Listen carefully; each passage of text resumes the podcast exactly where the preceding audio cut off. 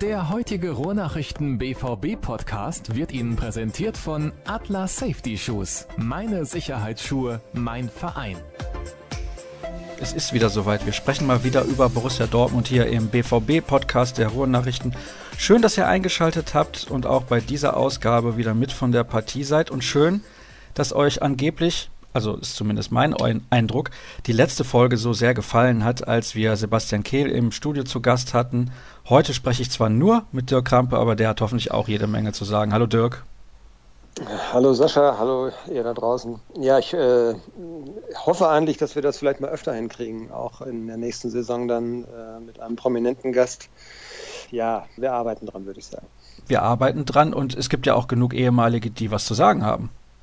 Ja, auf jeden Fall. Und ähm, wenn ich so an den Kelly jetzt zurückdenke, ich muss sagen, äh, er hat auch nochmal mir geschrieben, dass es ihm sehr viel Spaß gemacht hat. Also das ist auch ein Format, was äh, sicherlich auch noch mehr Leuten gefallen dürfte. Und äh, ja, kriegen wir hoffentlich hin. Müssen wir gucken. Haben ja, ja den Sommer über Zeit, jetzt mal ein bisschen dran äh, zu feilen. Ja, genau, zu fallen, zu optimieren quasi. Und äh, ich finde, die Ausgabe war deswegen so interessant, weil auch über Sachen gesprochen wurde, die nicht unbedingt was mit der Aktualität zu tun hatten und von denen man so sonst gar nichts hört. Also man konnte irgendwie mitbekommen, Sebastian Kehl absolviert da so ein Studium, aber was ich besonders interessant fand, wie viele bekannte Gesichter da auch mit dabei gewesen sind aus der europäischen oder Weltfußballszene sogar.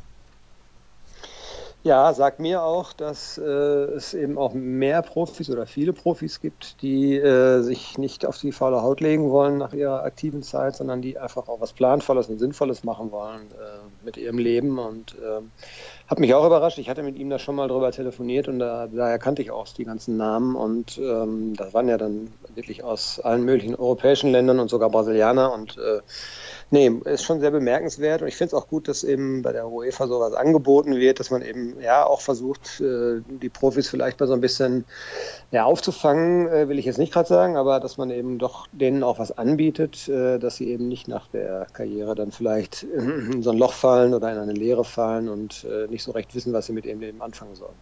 Wobei ich dazu sagen muss, wo du gerade erwähnst, so etwas anbieten, damit sie was zu tun haben. Ich glaube, die Kaliber, die Sebastian Kehl da genannt hat, die sollten alle relativ gut ausgesorgt haben während ihrer Karriere. Also die können durchaus noch mal warm essen gehen nach dem Ende ihrer aktiven Zeit und Dirk hat es eben gesagt, wir wollen das in Zukunft regelmäßiger anbieten, dann in der neuen Saison. Vielleicht haben wir auch nach Saisonende dann noch was in petto und nochmal einen besonderen Gast im Studio. Das wäre auf jeden Fall schön. Wir haben zumindest da schon was angedacht. Gucken wir mal, ob, ob das dann auch funktioniert. Was haben wir in der heutigen Sendung für euch vorbereitet? Wir sprechen ganz kurz noch über die Partie beim FC Augsburg vom vergangenen Wochenende 1 zu 1 unentschieden, aber es gab eine schwere Verletzung für Julian Weigel. Darüber müssen wir natürlich diskutieren. Dann sprechen wir unter anderem natürlich darüber, darüber, was in den letzten Tagen Großthema war. Lucien Favre, eventuell neuer Trainer beim BVB und Matthias Ginter demnächst in Hoffenheim unter Vertrag. Ein paar Hörerfragen, also einige haben uns auch erreicht und wir blicken voraus auf das Spiel am kommenden Samstag, also übermorgen schon gegen Werder Bremen, das extrem wichtig ist für Borussia Dortmund. Ja, ich habe es gesagt, wir schauen kurz zurück auf das Spiel in Augsburg 1 zu 1 unentschieden. Wenn wir das so jetzt rückblickend betrachten, muss man sagen, kann man mit leben, weil es ist der Punkt, den man brauchte, um vor Hoffenheim zu bleiben.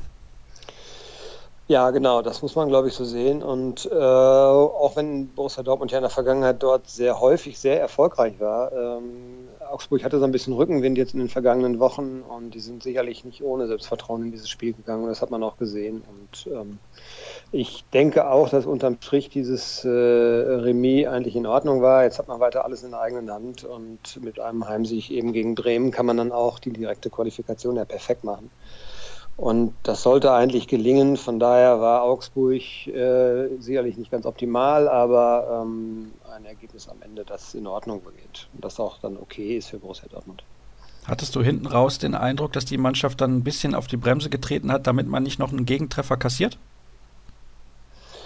Ja, das mag und das mag so unbewusst dann äh, wirklich so ausge äh, ja, ist schwer zu sagen. Also man weiß ja nicht, wie es so in den Spielern aussieht, aber man kennt das ja vielleicht, wenn man selber Mannschaftssport getrieben hat und weiß ganz genau, ja, das Ergebnis ist jetzt okay für uns. Äh, wenn wir jetzt ein bisschen zu sehr ins Risiko gehen, dann geht der Schuss vielleicht nach hinten los.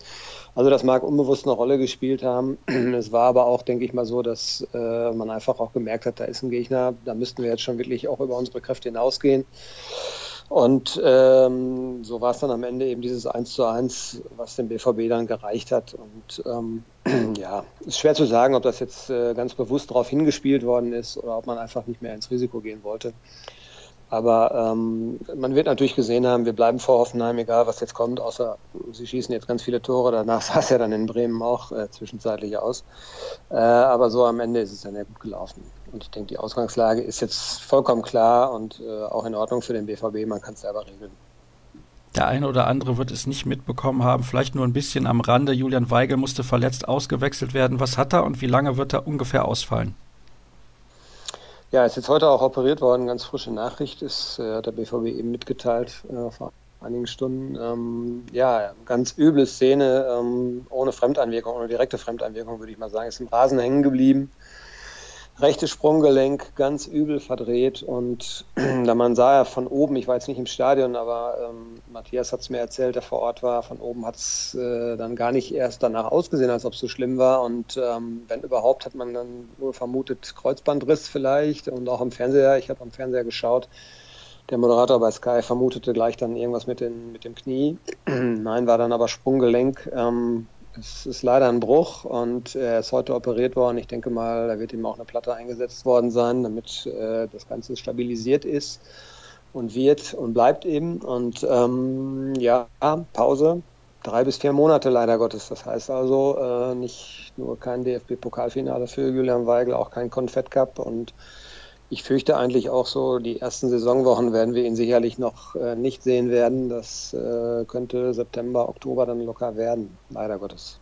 Zum Glück ist ja Borussia Dortmund auf dieser Position ganz ordentlich besetzt. Moda Hut wird zum BVB stoßen im Sommer. Dann haben wir noch Gonzalo Castro, Nuri Shahin und Sven Bender, wenn sie denn fit sind. Letztere beide, weil die fallen ja auch häufiger mal verletzt aus. Leider, leider ist besonders bitter für Julian Weigel, weil ich finde, dass er sich zuletzt, also in den letzten, sagen wir mal, drei, vier Wochen wieder sehr stabilisiert hat. Mhm. Hat er, ähm, hat keine ganz leichte Saison gehabt, finde ich, denn ähm, die Gegner haben sich schon darauf eingestellt, welche tragende äh, Rolle er mittlerweile auch hat im Spiel von Borussia Dortmund und man hat das dann ja gesehen, er wurde zum Teil Mann gedeckt, er wurde gedoppelt, äh, es wurde eben versucht, den Passweg auf Weigel zuzustellen, weil man eben ganz genau wusste, dass er für dieses Aufbauspiel vom BVB schon äh, eine ganz wichtige Bedeutung hat. Und er hat sich äh, so ein bisschen da rausgekämpft jetzt in den vergangenen Wochen. Äh, ich habe ja äh, letztes Jahr bei der Euro sehr, sehr lange mal mit ihm sprechen können und da hat er mir ja so skizziert, was er eigentlich sich für diese kommende, also für die jetzt laufende Saison äh, auch vorgenommen hat. Das war eben äh, auch mehr Risikopässe zu spielen, zum Beispiel eben öfter auch mit langen Bällen und diagonalen Bällen hinter die Linie zu kommen. Äh, und das hat man in den letzten Wochen ist bei ihm häufiger erfolgreich auch gesehen und den Eindruck, also wie gesagt, hatte ich auch, dass er sich ein bisschen stabilisiert hat. Und ja, ist jetzt sehr schade. Und wenn man auf die Werte guckt, äh, absolut äh, Stammspielerwerte natürlich. Er hat, glaube ich, die zweitmeisten Einsatzminuten hinter Aubameyang. Korrigiere mich, ich weiß es nicht ganz genau. Oh, das weiß ich ja. leider nicht auswendig, aber müsste Sinn ergeben. Ja, auf jeden Fall gehört er, gehört er zu den Top 3 und äh, das zeigt ja schon, äh, wie wichtig er ist. Also wenn es um was ging, hat Thomas Tuchel ihn immer auf dem Platz gehabt und ähm, ja, da wird es natürlich jetzt eine knifflige Angelegenheit. Man hat sozusagen das Spiel gegen Bremen jetzt nochmal, um, um auch da vielleicht zu testen.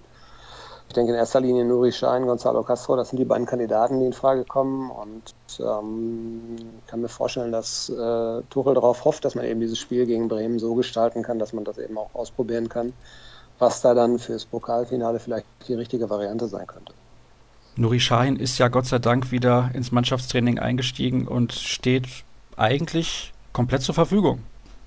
Ja, auf jeden Fall. Also er macht, äh, wir konnten ja heute, am, am Donnerstag konnten wir dann ja auch mal ein Training gucken. Ähm, nächste Woche werden wir gar kein Training mehr schauen können. Also ein bisschen Spekulation natürlich übers Wochenende hinaus, wie es laufen wird. Aber ich denke, dass Schein am äh, Samstag auf jeden Fall äh, seine Chance bekommen wird. Und er machte jetzt heute einen sehr, sehr ja, gelösten, auch ja, spielfreudigen Eindruck. Heute war ohnehin so eine Einheit, die so ein bisschen Spaßcharakter auch hatte, um einfach mal so ein bisschen ja, Lockerheit, glaube ich, reinzubekommen, um sich so ein bisschen auch mal abzulenken. Und nee, er wirkte tatendurstig, wie man sich das vorstellen kann, wenn einer halt relativ viel leider verletzt war. Und ähm, ich glaube, der brennt darauf äh, zu spielen und jetzt in den beiden Spielen auch noch zu zeigen, äh, welchen Wert er eben für diese Mannschaft haben kann. Ähm, Alternative B, eben Gonzalo Castro. Mh, hm, ich tendiere im Moment eigentlich eher zu Schein Äh, aber es ist eine reine Gefühlsgeschichte, ähm, lässt sich schwer belegen. Ähm, mal gucken, was Thomas Tuchel sich da einfallen lassen wird. Ich schmeiße dann nochmal Rafael Guerrero in den Raum und da sprechen ja. wir aber am Ende noch drüber, über dieses Spiel Borussia Dortmund gegen Werder Bremen. Lass uns sprechen über das, was natürlich letzte Woche groß die Runde gemacht hat und auch noch am Anfang dieser Woche. Zunächst Thomas Tuchel, schreiben ganz, ganz viele, wird in der neuen Saison nicht mehr Trainer sein bei Borussia Dortmund. Lucien Favre vom OGC Nizza könnte ihn ersetzen. Wie siehst du diese Personalie? Ja, ist ja keine ganz neue. Ich kann mich erinnern, dass äh, wir auch damals geschrieben haben, als, an, als ich andeutete, dass äh, Jürgen Klopp äh, wohl nicht über das Saisonende hinaus Trainer bei Borussia Dortmund bleiben würde nach dieser Horrorsaison.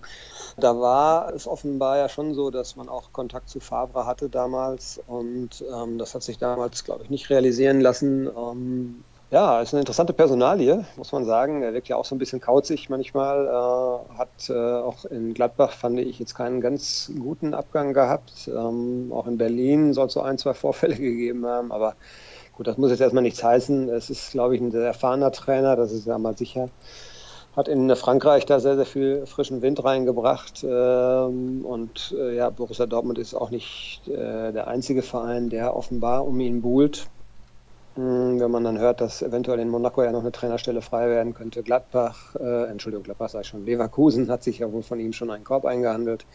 Also der Mann ist begehrt und ähm, es scheint so zu sein, dass er dann die Sonne äh, aus Südfrankreich dann vielleicht tauschen äh, würde, gerne gegen auch Bundesliga-Flair in, in, Deutschland.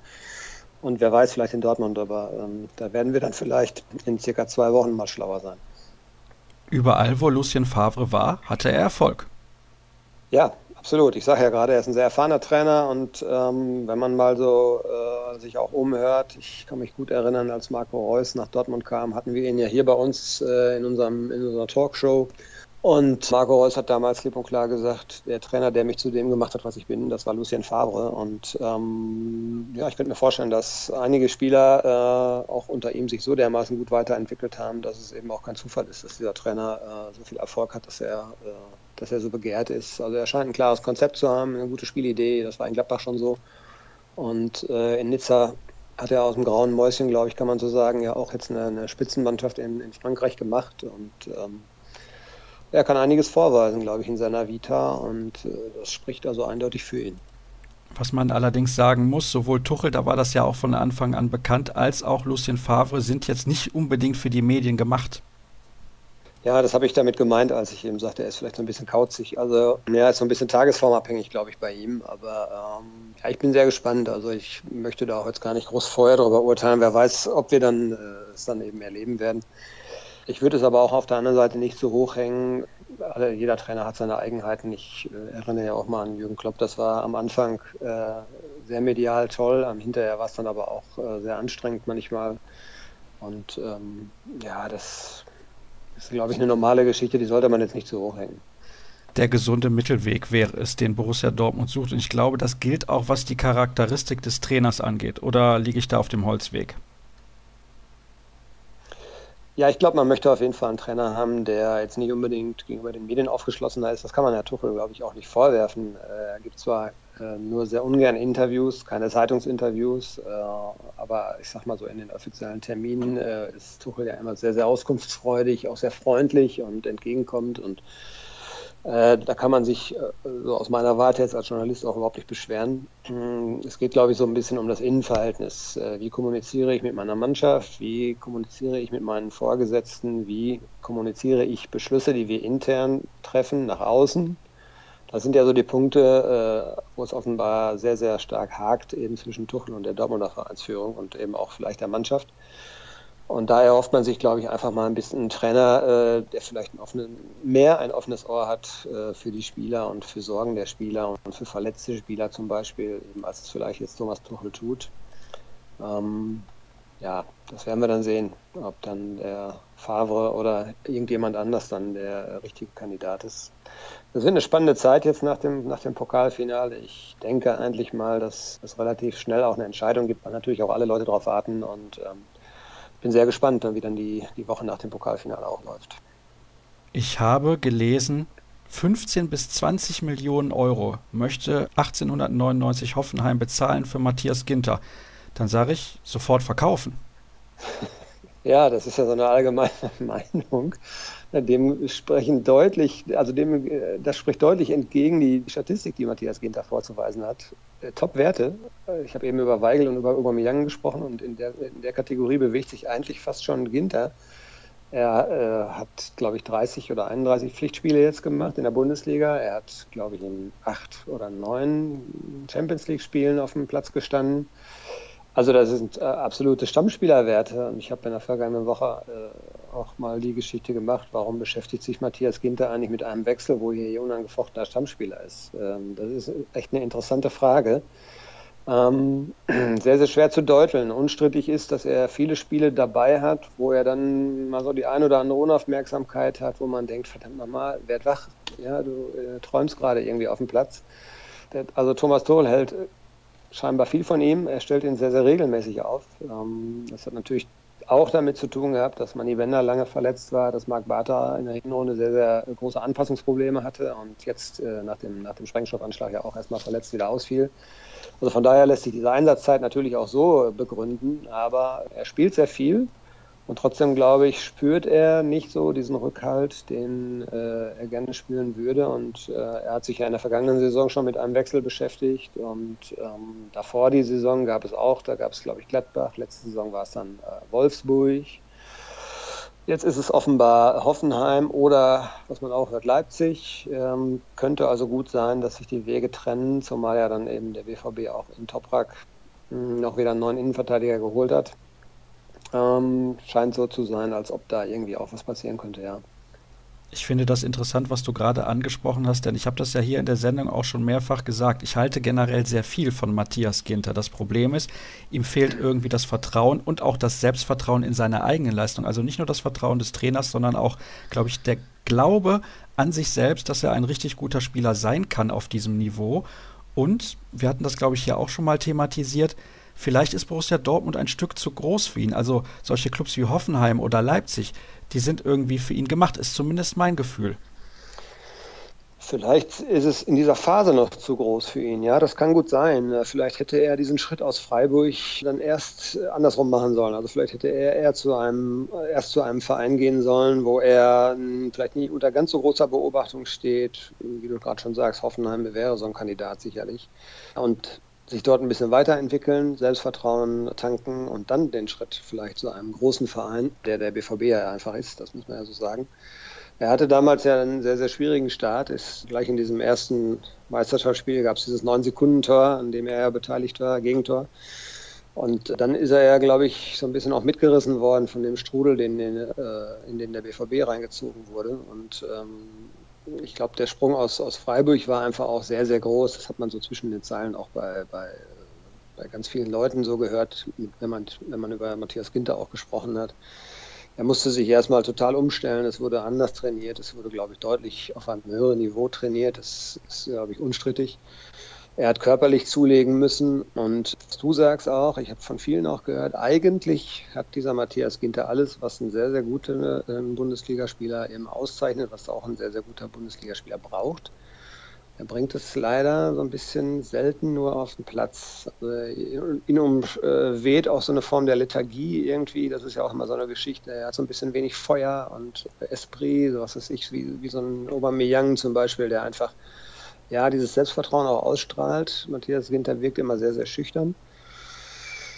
Ja, das steht ihm so ein bisschen im Wege, glaube ich. Aber ähm, ja, vielleicht kann sich das dann äh, entwickeln, wenn er äh, nicht so ganz stark unter Beobachtung steht. Das wird man dann sehen, wie er sich jetzt entscheidet, wie auch der BVB entscheidet. Vielleicht hängt es ja auch so ein bisschen davon ab, äh, was auf der Trainerposition passiert, wie ein neuer Trainer mit ihm dann auch plant. Und ähm, ich glaube, im Moment ist die Personalie offen und Hoffenheim sucht. Die haben ja auch dringend Bedarf. Äh, sie haben auch das nötige Geld. Und ähm, was so die Vergangenheit gelehrt hat, äh, Borussia Dortmund hat selten einen Spieler unter Wert verkauft. Also da äh, konnte man in der Regel eigentlich so einige Aufschläge noch mitnehmen. Und das dürfte dann auch, wenn es dazu kommen sollte, bei Ginter der Fall sein.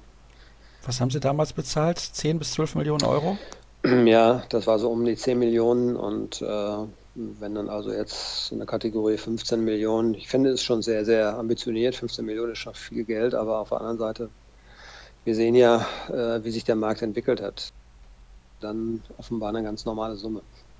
Ja, und das wäre dann sogar Gewinn für Borussia Dortmund. Aber ja. ich bin sehr gespannt, ob sich Matthias Wechsel dann, Matthias Wechsel, Matthias Ginter für einen Wechsel entscheiden wird und ob es ihn dann zu Hoffenheim zieht oder Leipzig. Wobei Leipzig hat die Champions League Qualifikation sicher. Das ist auch eine junge, entwicklungsfähige Mannschaft eigentlich sportlich gesehen die bessere Wahl. Aber vielleicht ist er ja auch so drauf wie viele Fußballfans und sagt, mit Leipzig möchte ich eigentlich nichts zu tun haben. Aber das wissen wir natürlich nicht. Sollte einem Profi eigentlich auch zumindest fast egal sein, weil es ja sein Beruf ist. Was übrigens nicht heißt, dass ich das gut finde, wenn man nach Leipzig geht. Aber das ist ein ganz, ganz anderes Thema. Hörerfragen haben wir jede Menge bekommen und jetzt schaue ich gerade mal, mit welcher wir anfangen. Ja, das ist ein Thema, das hat einige Hörer beschäftigt. Die haben dann auch bei Twitter eine große Diskussion angefangen und die Ausgangsfrage, die kommt von Michael. Warum scheut man bei einem möglichen Aubameyang-Abgang den Kauf eines Topstürmers? Ist das nicht Stagnation bzw. Rückschritt? Tja, haben wir, glaube ich, letzte Woche haben wir nicht auch drüber gesprochen mit Morata? Ja, so halbwegs, also ne? war, glaube ich, kurz angerissen. Ja, wir haben das schon mal thematisiert. Es ist wirklich eine interessante Frage, auf die es so äh, keine Antwort gibt. Also ähm, Borussia Dortmund verfolgt eigentlich seit Jahren die Philosophie, sich die Talente eben selber zu entwickeln. Ähm, man hat, ich weiß gar nicht, äh, erinnerst du dich jetzt aus äh, spontan? Ja gut, jetzt Schürle und Götze, da hat man natürlich schon mal äh, in die Tasche gegriffen, das kann man jetzt nicht anders sagen. Aber ansonsten war es ja eigentlich Transferpolitik seit Jahren bei Borussia Dortmund dass man versucht hat, in irgendwelchen Nischen sehr, sehr gute Spieler zu finden. Es ist ja auch dieses Jahr wieder gelungen. Ja? Dembele, 13 Millionen. Tja, wir hatten heute in der Redaktion, haben uns noch darüber unterhalten, über dieses, äh, dieses Störgeräusch jetzt wieder aus München, äh, wenn man da sagt, ja, Renato Sanchez, äh, warum regen sich die Dortmunder eigentlich auf? Zwischen den beiden Mannschaften liegen irgendwie 18 Punkte, aber gut, Renato Sanchez hat, glaube ich, keine oder eine Torvorlage und oder Torbeteiligung und Dembele 29. Äh, ja, also der Weg, den Borussia Dortmund geht, war immer so geprägt davon, dass man ähm, ja, Geld für äh, talentierte Spieler ausgegeben hat und dann einfach zugesehen hat, dass die sich in Dortmund weiterentwickeln. Äh, immer natürlich, klar, die, die, Frage kam dann ja bei Twitter, ich habe es gesehen auch, was haben wir davon? Dann geht der Spieler irgendwann wieder weg, weg, wenn er dann so viel wert ist wie jetzt ein Aubameyang. Aber gut, äh, es ist eine Grundsatzentscheidung. Ich würde auch für diesen Sommer eigentlich ausschließen, dass man 50 Millionen für einen Spieler ausgibt. Ähm, Habe ich zumindest jetzt so noch nicht gehört, dass äh, Überlegungen im Gange sind. Ähm, erstmal muss ja jetzt geklärt werden, was macht Aubameyang, wie denkt er und wie tickt er. Und ich so gehört habe, gibt es jetzt nach Saisonende auch ein Gespräch mit ihm. Wenn man einfach Klarheit haben will, äh, die China-Millionen, äh, das schwirrt ja dauernd äh, durch die Gazetten, dass da immer wieder neu was kommt und die sind sehr aggressiv. Ich weiß nicht, ob er auf, dieses, äh, auf diese Verlockung dann äh, reinfallen wird oder ob er dann doch lieber die sportliche Herausforderung nochmal irgendwie bei einem europäischen Spitzenclub sucht. Würde ich ihm zumindest eigentlich raten, weil äh, seine Karriere abschreiben sollte er ja noch nicht. Ähm, aber man muss erstmal wissen, was, was hat er vor, wie tickt er und ich wundere mich manchmal darüber, dass in einem so Profi-Unternehmen dann über sowas nicht Klarheit herrscht, aber scheinbar redet man als, als Chef auch nicht jede Woche mit seinen Angestellten darüber, wie er denkt. So muss es also dann eben ein Gespräch jetzt nach Saisonschluss geben und dann werden wir relativ zügig, hoffe ich mal, einfach auch Klarheit haben äh, und dann muss man sehen, wie Borussia Dortmund reagiert. Also ich glaube, man hat eine Strategie sowohl jetzt für den Fall auch, dass er bleibt. Ich glaube, selbst da wird dann noch ein Stürmer kommen. Äh, aber dann eben, das habe ich schon mal erwähnt, in einer der vergangenen Folgen nicht unbedingt einer aus der Top-Kategorie, weil man hat ja, man hat ja auch Götze, der wiederkommt, man hat Schürle, der jetzt wieder im Training ist. Und ähm, wenn Aubameyang geht, ich denke auch für diesen Fall wird man sich natürlich Gedanken gemacht haben. Ja, und warum das dann nicht so ist, dass man mal so richtig viel Geld ausgibt, erschließt sich mir eigentlich auch nicht, äh, weil natürlich die Gefahr immer besteht, dass es bei einem Spieler dann mal länger dauert. Und Dembele sofort eingeschlagen, da konnte man eigentlich nicht mitrechnen. Ähm, es kann natürlich auch immer mal sein, dass man einen jungen Spieler holt oder relativ jungen Spieler holt, und der erstmal seine Zeit braucht, wie jetzt Marc Bartra zum Beispiel. Und bei den ambitionierten Zielen, die auch der BVB hat, ist das natürlich äh, vielleicht auch ein Risiko, was man da eingeht. Aber die Philosophie ist so. Und äh, im Moment sehe ich nicht, dass äh, der BVB davon abweichen will. Da wurden ja auch von den Hörern zwei Namen ins Spiel gebracht. Alvaro Morata eben schon hier erwähnt und Alexandre Lacazette von Olympique Lyon. Alvaro Morata spielt aktuell bei Real Madrid und hat zuvor bei Juventus gespielt. Da habe ich ihn viel spielen sehen. Ich finde, es ist ein sehr, sehr guter Stürmer, der unterschätzt wird, was seine spielerischen Fähigkeiten angeht. Also das ist kein reiner Abschlussstürmer. Er ist aber deutlich größer und stämmiger als Aubameyang und vor allem auch als Lacazette, der ähnlich ist wie Aubameyang, vielleicht noch ein klein wenig schmächtiger, aber dafür kompakter, sage ich jetzt mal. Hm. Da macht man mit 50 Millionen, glaube ich, bei beiden nichts falsch. Ja, das sagst du so locker, ne? Ja. Da gehen wir mal eben 50 Millionen aus. Äh, da kann man eigentlich nicht viel falsch machen. Hört sich echt lustig an, muss ich sagen. Äh, ich finde, mit 50 Millionen, die man investiert, kann man ganz schön viel verkehrt machen. Und vielleicht ist es auch ein bisschen die Angst davor, dass so etwas eben nicht funktioniert. Und dann hat man einen sehr, sehr teuren Spieler, ähm, ich glaube, man muss einfach auch das Gesamtgefüge sehen. Äh, so ein Spieler kostet ja nicht nur 50 Millionen, der will dann ja wahrscheinlich auch ein bisschen mehr verdienen als das, was das ganz normale Gehaltsgefüge beim BVB ebenso ist. Und äh, äh, nach allem, was ich so weiß, ist in Dortmund immer noch die Grenze irgendwo bei knapp unter 10 Millionen Jahresgehalt. Also da liegen dann so die Herren Reus und Aubameyang. Ähm, hm, ich weiß nicht, ob man damit dann einen Spieler, der 50 Millionen Euro kostet, ob man den damit bekommt. Das ist vielleicht auch noch ein Problem, was, was viele User jetzt auch bei Twitter ähm, nicht so bedacht haben. Diese Spieler kosten natürlich auch ein Jahresgehalt, nicht gerade wenig. Also was klar ist, Dirk, wir beide wären für diese Summe auf jeden Fall zu haben und würden das Gehaltsgefüge des BVB nicht sprengen. Ja, das ist jetzt sehr, sehr müßig darüber zu spekulieren. Also wenn ich das mal hochrechnen würde, dann würde da ja schon ein Angebot reichen. Ach, ich will das jetzt gar nicht weiter ausführen. Also sagen wir mal so, äh, wir haben ja noch, oder zumindest äh, ich habe noch so ein bisschen auch Treue zu äh, dem Unternehmen, dem ich lange verbunden bin. Das ist natürlich ein gänzlich anderes Geschäft bei diesen Profis die haben halt auch nur eine begrenzte Zeit an Karriere, die sie äh, sinnvoll irgendwie gestalten müssen. Und da ist das mit der Vereinstreue vielleicht auch nicht mehr so äh, stark ausgeprägt. Da zählt dann tatsächlich, was unterm, unterm Strich dann eben auf dem Scheck steht. Ja gut, aber äh, ob man dann nun 8 Millionen oder 12 verdient oder 13, ich weiß nicht, ob der Unterschied zu groß ist, aber für manche spielt es eben doch noch eine Rolle. Tja, wir werden leider nie diese Erfahrung machen können. Nein. Was ich sagen kann, ist, du nutzt jede Steilvorlage von mir eiskalt, also ähnlich abschlussstark dann wie Morata und Lacazette. Naja, also dieses Thema wird uns auf jeden Fall noch länger beschäftigen und vor allem dann natürlich, wenn Pierre-Emerick Aubameyang sagt, er will den Verein verlassen. Ich finde das aber eine sehr, sehr interessante Diskussion, die die Hörer da angestoßen haben und ja, sehr, sehr spannend. Dann hatten wir noch was. Ah ja, eine Frage von einem Hörer, die sich nochmal auf Lucien Favre bezieht, wenn er denn kommen sollte. Welche Spieler würden denn wohl von einem Trainerwechsel zu Favre profitieren? Wer wäre wohl eher ein Verlierer und damit am Wechsel interessiert? Hm, schwer zu beantworten. Also wer profitieren könnte, habe ich ja eben schon darüber gesprochen. Äh, Marco Reus ist äh, natürlich ein Spieler, der Favre gut kennt und der sich bei ihm prächtig entwickelt hat und ähm, ich kann mir schon vorstellen, dass das auch Marco Reus vielleicht nochmal einen besonderen Schub geben würde. Ähm, ja, Moderhut ist ja damals, glaube ich, als Fahrer da war, hochgezogen worden, hat noch nicht so eine Rolle gespielt wie jetzt, aber kennt ihn, glaube ich, auch schon und ähm, wäre für den, ja, den Neudortmunder dann vielleicht auch ein ganz guter Einstand. Natürlich alle würden vielleicht profitieren, die im Moment so ein bisschen hinten dran sind, die einfach dann eine neue Chance auch sehen. Ich, ich, weiß nicht, wie zum Beispiel so ein Emre Moore dann äh, sich entscheidet oder ob man äh, bei Emre Moore oder bei seiner, ja, bei seinem Umfeld eher so den äh, Eindruck hat, dass es vielleicht sinnvoll wäre, dass er vielleicht mal ausgeliehen wird. Das ist ja auch ein Thema. So alle, die hinten dran sind, haben natürlich die Hoffnung, dass sich vielleicht für sie was zum Positiven äh, verändert. Sebastian Rode zum Beispiel auch so ein Kandidat.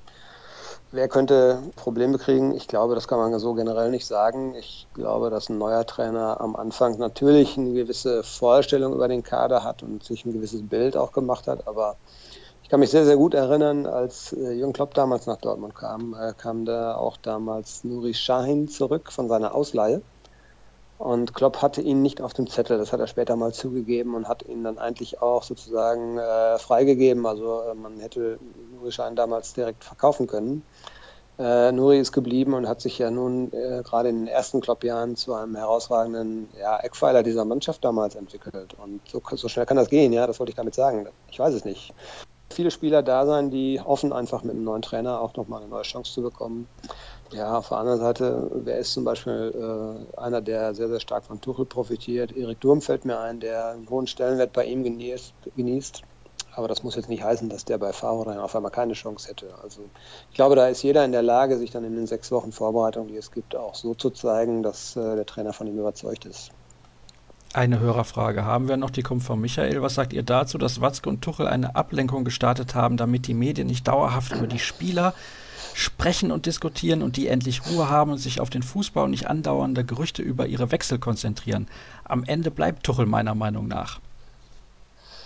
Ja, habe ich auch gesehen. Ähm, ich habe ein bisschen geschmunzelt, muss ich sagen. Eine relativ wilde Theorie, wie ich finde, äh, deckt sich also nicht mit dem, was wir wissen und äh, wie wir die ganze Situation auch einschätzen. Also es hat sich, glaube ich, jetzt nichts verändert. Ähm, ich denke, dass äh, am Saisonende zu einer Trennung kommen wird und also, dass Watzke sich vor die Spieler stellt und selber sozusagen ins Auge des Orkans, um die Spieler vor Wechselgerüchten zu schützen, das hätte ich in der Vergangenheit, glaube ich, auch noch nicht erlebt. Und ich glaube, da sehe ich auch keinen Grund zu. Die Spieler wissen, wie sie mit sowas umzugehen haben. Auch der Verein weiß, wie er mit sowas umzugehen hat.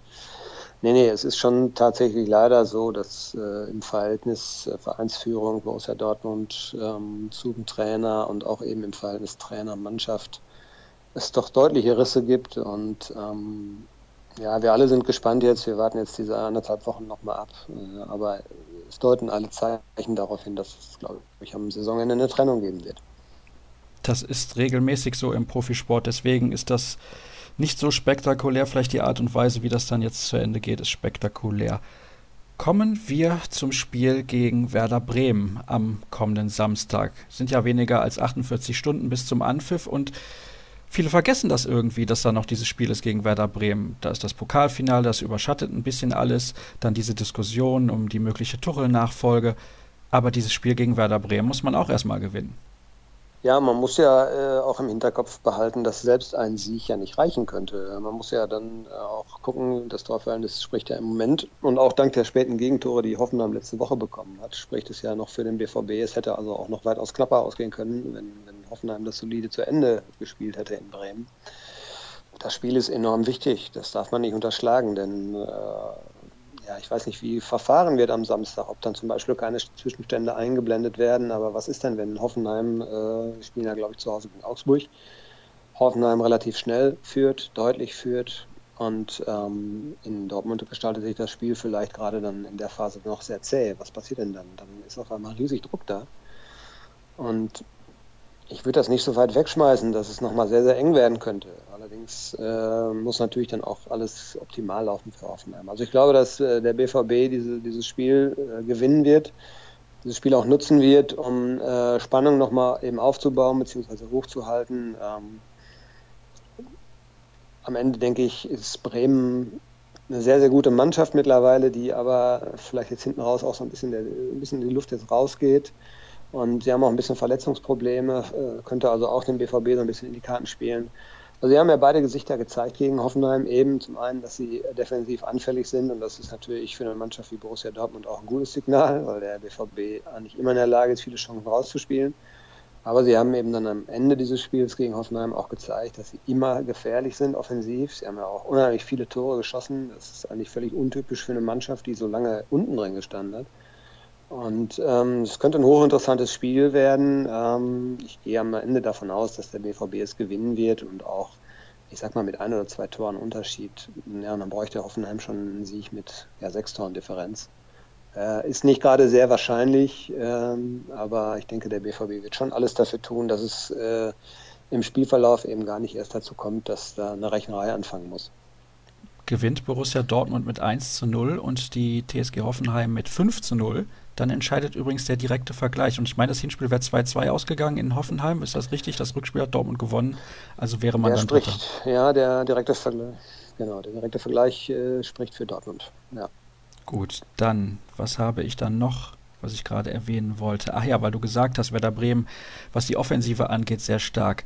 Mit Abstand der fünf beste Angriff in der Fußball-Bundesliga, mhm. aber natürlich auch eine grottenschlechte Defensive. Und nur ein Team hat mehr Tore kassiert, das ist der SV Darmstadt 98, das Tabellenschlusslicht der HSV als 16. genauso viele Gegentreffer wie Werder Bremen. Aber das kennt man eigentlich noch aus der Ära Thomas Schaff. Da haben sie immer unglaublich viele Tore geschossen, aber auch immer unglaublich viele Tore kassiert. Es ist so vor zwei Jahren beim letzten Spiel von Jürgen Klopp als Trainer, als es darum ging, kommt man noch in die Europa League oder nicht, hat Borussia Dortmund auch zu Hause gespielt gegen Werder Bremen, hat da, meine ich, 2 zu 1 gewonnen. Ist das richtig? Mm, ja, ich habe immer schon Probleme, noch das Ergebnis der vergangenen Woche 1-1 äh, gegen Augsburg. Dankeschön, ja.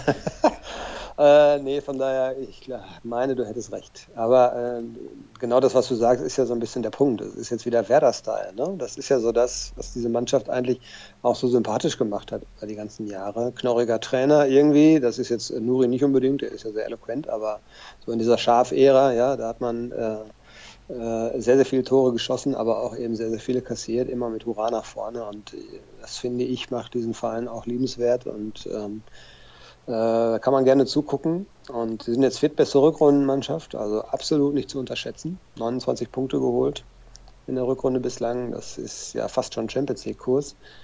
Und ähm, ich hoffe einfach mal, dass es ein interessantes Spielchen auch wird am Samstag. Ne? Aber natürlich im Hinterkopf, das muss man auch nicht vergessen, äh, steht natürlich das Spiel eine Woche später.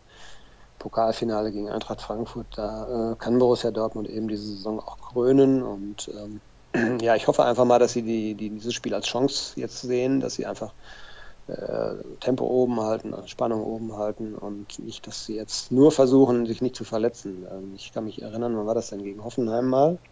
Letztes Saisonspiel, wo Hoffenheim sich gerettet hat. Das war so ein böses Erwachen. Da hatte Dortmund auch das Pokalfinale, glaube ich, im Hinterkopf eine Woche später. Oder war das sogar Champions League-Finale? Auf jeden Fall, ich hoffe auf ein schönes Spiel.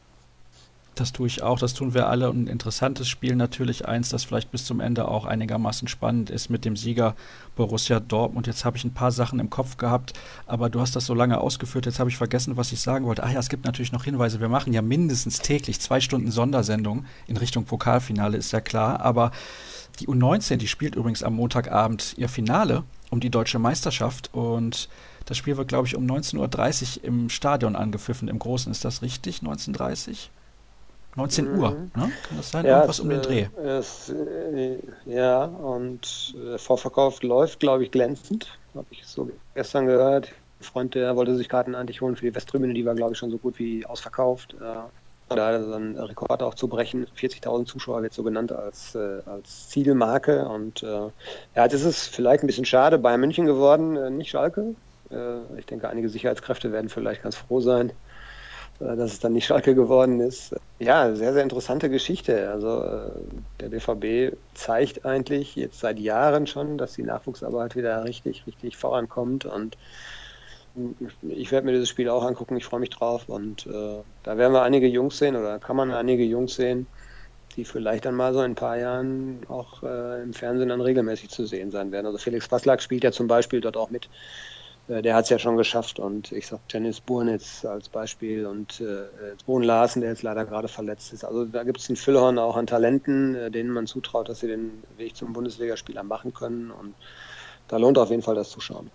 Ich erinnere mich noch sehr gerne an die Ära mit Lars Ricken, Ibrahim Tanke und Wladimir Mutt. Das war auch ein sehr guter Jahrgang damals, den Borussia Dortmund gehabt hat, der dann auch viele Jahre in der Fußball-Bundesliga für Schwarz-Gelb und auch noch andere Clubs unterwegs gewesen ist. Dann soll es das gewesen sein mit der heutigen Ausgabe unseres Podcasts. Ihr dürft uns gerne weiter fleißig bewerten bei iTunes. Ihr könnt vorbeischauen auf ruhrnachrichten.de. Da gibt es natürlich alles zum BVB bei Twitter, rnbvb. Und dort sind auch wir beide zu finden. Dirk Krampe unter Dirk Krampe und ich unter Sascha Staat. Schaut dort einfach mal vorbei. Beteiligt euch auch bitte demnächst wieder so fleißig mit den Hörerfragen. Dann haben wir auch nächste Woche wieder eine interessante Sendung und dann hören wir uns schon relativ bald wieder. Also bis dann. Bis dann. Der heutige Rohrnachrichten BVB Podcast wurde Ihnen präsentiert von Atlas Safety Shoes. Meine Sicherheitsschuhe, mein Verein.